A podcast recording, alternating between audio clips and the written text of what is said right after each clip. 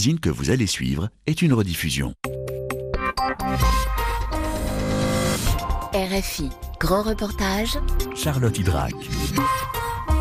C'est le plus vaste château du Val-de-Loire et le rêve d'un roi, François Ier, qui en ordonne la construction en 1519, symbole de puissance royale et emblème de la Renaissance en France, Chambord fête ses 500 ans. Au programme, une exposition, de nouveaux décors, des illuminations, un colloque de l'UNESCO ou encore la mise en vente des premières bouteilles du vin de Chambord. Des projets à foison pour faire vivre ce patrimoine. Perdu au milieu de la forêt, le château attire désormais plus d'un million de visiteurs par an. Chambord, les 500 ans du plus grand château de la Renaissance. Grand reportage signé Sarah Tisser. Ravi de vous accueillir ici à Chambord. Hein. Je me présente, je m'appelle Clément et donc je suis votre guide nature pour une heure et demie dans le parc. Et quel parc? 55 km. Le domaine national de Chambord, c'est le plus grand parc clos d'Europe, entouré de 32 km de murs. À l'intérieur, la forêt, la lande, des étangs et du gibier. Une réserve nationale de chasse et de faune sauvage, avec notamment 1500 sangliers et 800 cerfs. C'est le roi de la forêt de Chambord, c'est le dernier roi de Chambord, le cerf. Tiens, regardez, un blotti là-bas. Sur la droite, vous avez un cerf, on va pas faire trop de bruit, un cerf couché là-bas au sol avec les bois sur la tête. Ah mais oh, dites vous avez l'œil. Des terres giboyeuses, comme les aimait François Ier, roi de France il y a 500 ans. C'est son amour de la chasse qui l'a d'abord conduit vers cet endroit désolé, perdu alors au milieu des marécages. Vous avez sous les yeux l'une des 600 mares de Chambord. Donc on a une présence de l'eau assez importante ici dans le parc. C'était anciennement de grands marécages hein, qu'on a assainis, qu'on a drainés au fil des années. L'entourage de François Ier hein, était assez étonné que celui-ci construise son château ici, puisque vous aviez euh, le paludisme à l'époque. Hein, et on évitait de venir ici euh, pendant l'été. Le 6 septembre 1519, François Ier, à 24 ans, ordonne le début des travaux. Il est, depuis 4 ans, monté sur le trône de France. Chambord sera son chef-d'œuvre, son premier château construit ex nihilo, le plus grand de la Renaissance. Quand on voit surgir comme ça les tourelles euh, du château au milieu de la végétation, on se croirait dans la vallée au bois dormant.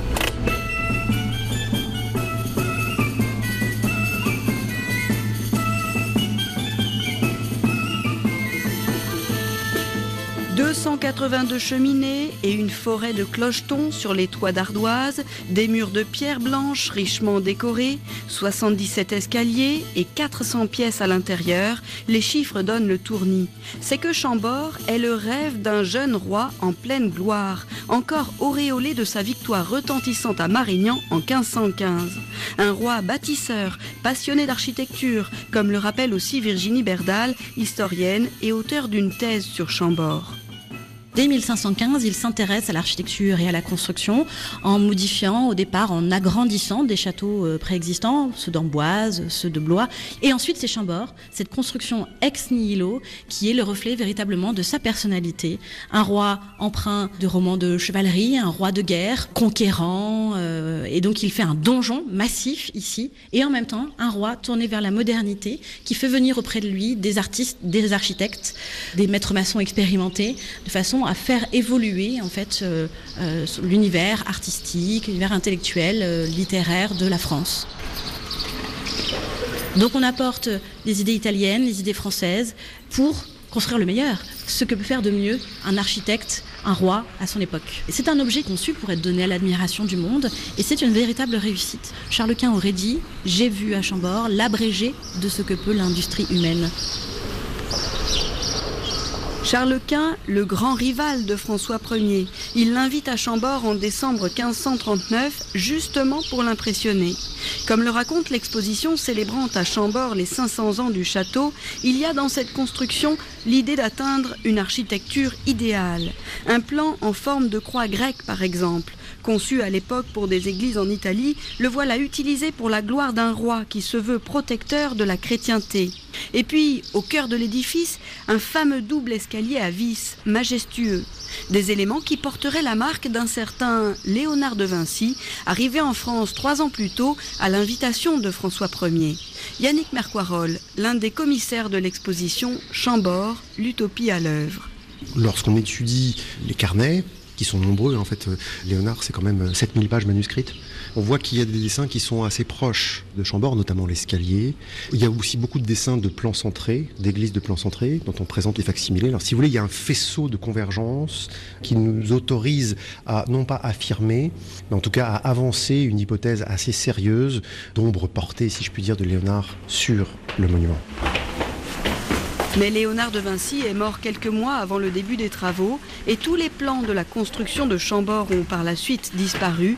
L'empreinte supposée du génie italien reste donc un des mystères de Chambord et un motif de fascination pour ce chef-d'œuvre de la Renaissance.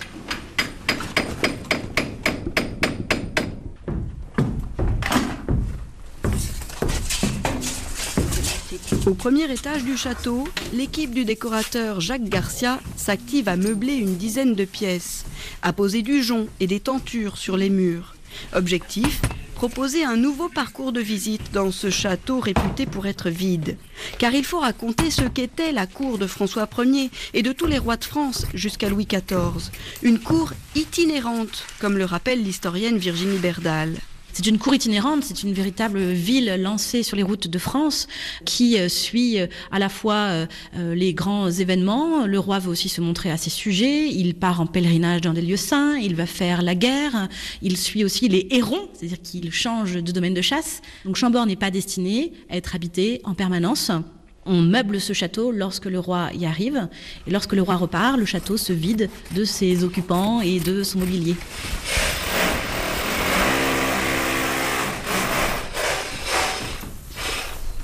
François Ier ne viendra que 72 jours au total à Chambord. Il faut dire que les travaux vont durer longtemps, 20 ans, rien que pour le donjon. À chaque fois, François Ier y vient avec une cour réduite qu'il nomme sa petite bande. Des invités triés sur le volet, logés à la même enseigne que le roi. C'est une autre curiosité de ce palais somptueux. Il a été conçu comme un immeuble avec 48 appartements de 3 ou 4 pièces construits sur le même modèle. Maria-Lisa Le Guiriec, guide à Chambord, nous ouvre les portes. On va toujours retrouver les mêmes pièces finalement. La chambre, euh, c'est dans la chambre évidemment qu'on va dormir, mais aussi manger et recevoir les invités. Donc dans le château, il n'y a pas de salon, il n'y a pas de salle à manger, il n'y avait d'ailleurs même pas de cuisine au XVIe siècle. Donc voilà, la chambre c'est l'espace à vivre, c'est un espace public. Euh, l'autre pièce grande également, c'est la garde-robe, donc là où on stockait euh, les coffres. Et on a un bureau et un oratoire, une sorte de petite chapelle privée. Et les appartements carrés comportent toujours ces quatre mêmes pièces. Dans un logiron, il manque une pièce, c'est l'oratoire. Ce qu'il faut montrer, en tout cas, c'est l'idée euh, que le château, il était toujours vide lorsque le roi n'était pas là, donc c'est-à-dire la majeure partie du temps. Et avant son arrivée, donc on recouvrait le sol, les murs pour pouvoir isoler la pièce. Et effectivement, il bah, fallait mettre en place euh, des meubles.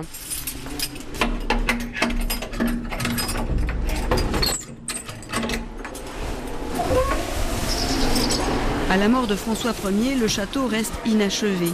Son fils Henri II poursuivra les travaux avant de les interrompre. Et il faudra ensuite attendre Louis XIV pour qu'un roi de France s'intéresse à nouveau vraiment à Chambord. Louis XIV découvre le château à 21 ans en venant y rendre visite à son oncle Gaston d'Orléans. Exilé dans la région, Gaston d'Orléans s'est pris de passion pour ce somptueux édifice en voie de délabrement au début du XVIIe siècle. Il l'a fait restaurer en restant fidèle au projet de François Ier. C'est le premier sauveur de Chambord.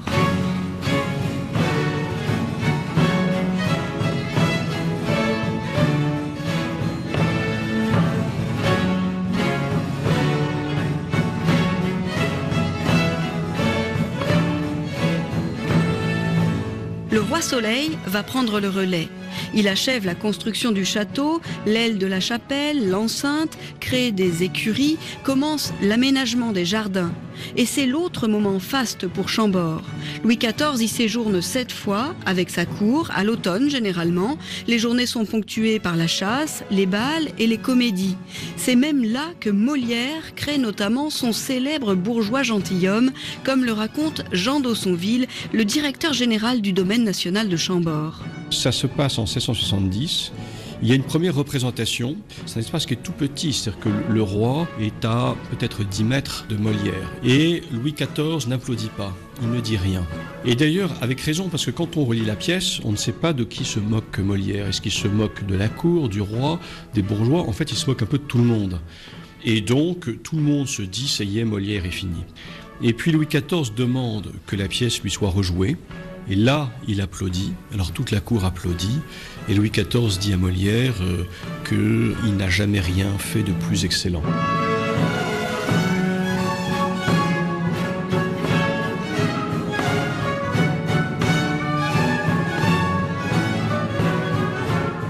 Alors après, si on reprend euh, l'histoire de Chambord, en fait, Louis XIV aime bien Chambord.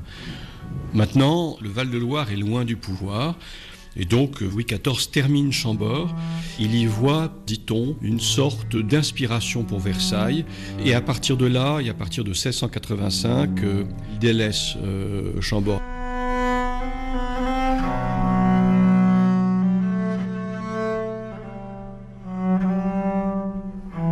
1685, Louis XIV fixe la cour à Versailles. Et globalement, après, on ne saura plus trop quoi faire de Chambord, ce château disproportionné, perdu au milieu de nulle part et loin du pouvoir. Il connaît encore un moment de gloire, toutefois, au XVIIIe siècle, quand Louis XV l'offre au maréchal de Saxe en récompense de ses exploits militaires. Le maréchal se vit comme un demi-roi, il s'installe avec deux régiments et ses canons, perce de nombreuses routes dans le parc pour faciliter les chasses à cours et finit d'aménager les jardins à la française. On mène alors grand train à Chambord, raconte Olivier Laurent, guide au château. Le maréchal de Saxe, c'est un homme de théâtre, entre guillemets. Hein. Et finalement, euh, je pense qu'il ne fait pas tellement la différence entre euh, ce monde réel et ce monde irréel. Et donc, euh, Chambord lui convient bien, finalement. Il y installera un théâtre dont le décorateur est Servandoni, qui décore la comédie française à Paris. Et comment c'est la vie à Chambord sous le maréchal de Saxe? C'est du spectacle.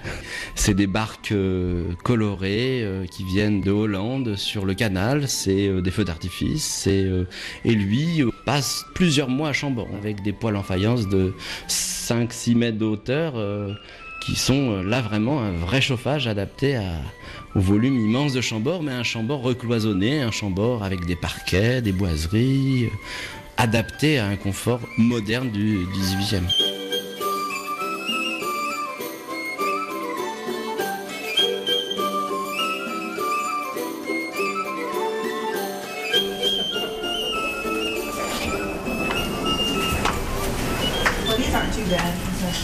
There's, there's smaller steps, yeah. Passé ensuite d'une famille noble à l'autre, Chambord est finalement acheté par l'État français en 1930. Classé désormais au patrimoine mondial de l'UNESCO, le château dépasse depuis deux ans la barre du million de visiteurs annuels, dont 40% d'étrangers. On vient du monde entier, en premier lieu des États-Unis et de Chine, pour visiter le plus vaste château du Val-de-Loire et admirer la vue depuis les terrasses sur le toit.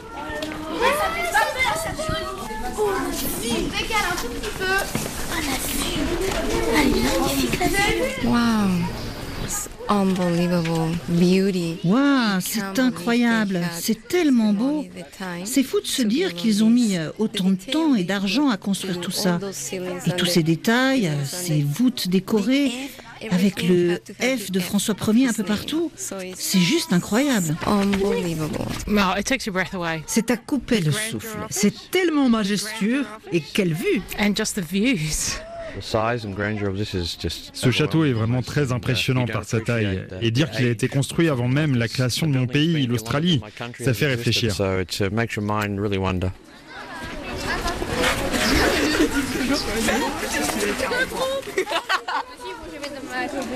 Alors, mon groupe en contrebas, les jardins à la française, refaits il y a deux ans comme ils avaient été dessinés au XVIIIe siècle. Visible aussi depuis les terrasses, le relais de Chambord, un établissement récemment réaménagé pour en faire un hôtel 4 étoiles. Quant au domaine, à perte de vue, il accueille non seulement les tours en 4x4, en calèche, mais aussi des feux d'artifice, des concerts et même un premier festival électro cette année pour les 500 ans du château. Les projets fourmillent et le directeur général, Jean Dossonville, s'efforce de diversifier les sources de revenus. Un monument qui est trop visité est un monument qui se dégrade. Donc il ne faut pas fonder tout notre équilibre économique sur la fréquentation touristique. Il faut produire d'autres choses. Tout le monde nous parle toujours de mécénat et c'est très important le mécénat. Mais c'est bien de pouvoir vivre de l'argent que vous produisez vous-même. À peine arrivé à la tête du domaine, Jean Dossonville a déposé en 2011 la marque Château de Chambord. J'ai déposé la marque en 2011 et nous avons des produits fabriqués à partir de ressources naturelles du domaine, des tonneaux avec les chaînes de Chambord, de la petite maroquinerie avec euh, les sangliers qui sont prélevés dans le domaine, un peu de miel, des objets en bois. Et là, on est en train de faire aussi nos potagers en permaculture. Donc, on aura nos légumes, nos soupes, nos conserves, etc. Euh, voilà. Nous discutons aussi avec des entreprises, euh, soit pour en toucher de légitimes redevances, soit parfois pour mettre le nom de Chambord sur des produits qui nous paraissent légitimes. Les Britanniques, les Américains font ça depuis des années et sont excellents. Et euh, ce sont des revenus qui sont très très supérieurs au mécénat. Euh, notre objectif, c'est un autofinancement du château. Nous sommes déjà à 90%. L'objectif, c'est 100% pour tout ce qu'on appelle le fonctionnement c'est-à-dire les salaires, les dépenses courantes, 16 millions d'euros par an. Le reste, les investissements, 8 millions d'euros annuels, est pour l'instant laissé à la charge de l'État et des mécènes.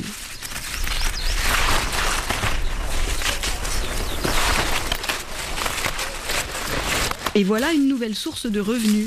Au nord du château, deux employés nettoient des pieds de vigne, 14 hectares plantés depuis 2015, à l'endroit où un clos de vigne existait déjà en 1786 d'après les archives. Et attention, c'est notamment un cépage que François Ier avait lui-même importé en Val-de-Loire qui a été replanté. Annie Bigot, responsable du domaine viticole de Chambord. On pourrait dire que c'est la petite fillotte des plants plantés par François Ier.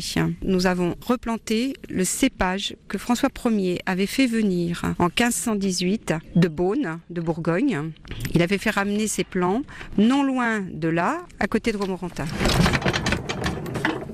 Dans le même état d'esprit qu'on a restitué les jardins du 18e, euh, que l'on a restitué aussi les jardins à l'anglaise, c'était aussi de restituer ce que Chambord avait pu véhiculer dans son histoire.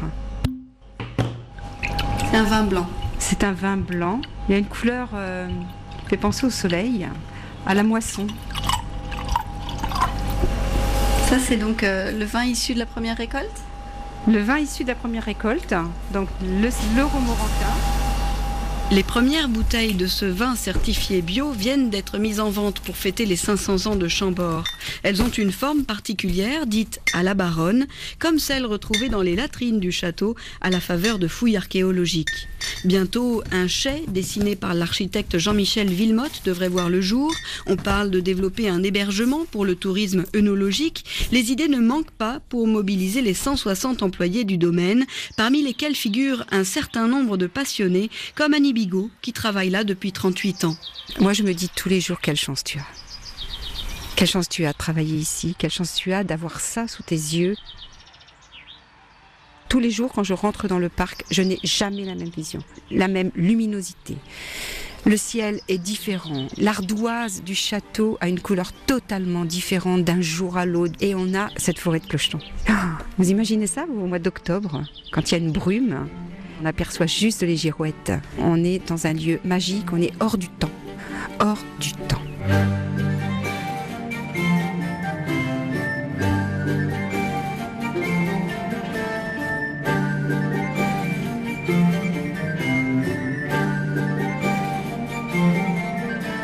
Chambord, les 500 ans du plus grand château de la Renaissance, un grand reportage de Sarah Tisser, réalisation Eva Piedel.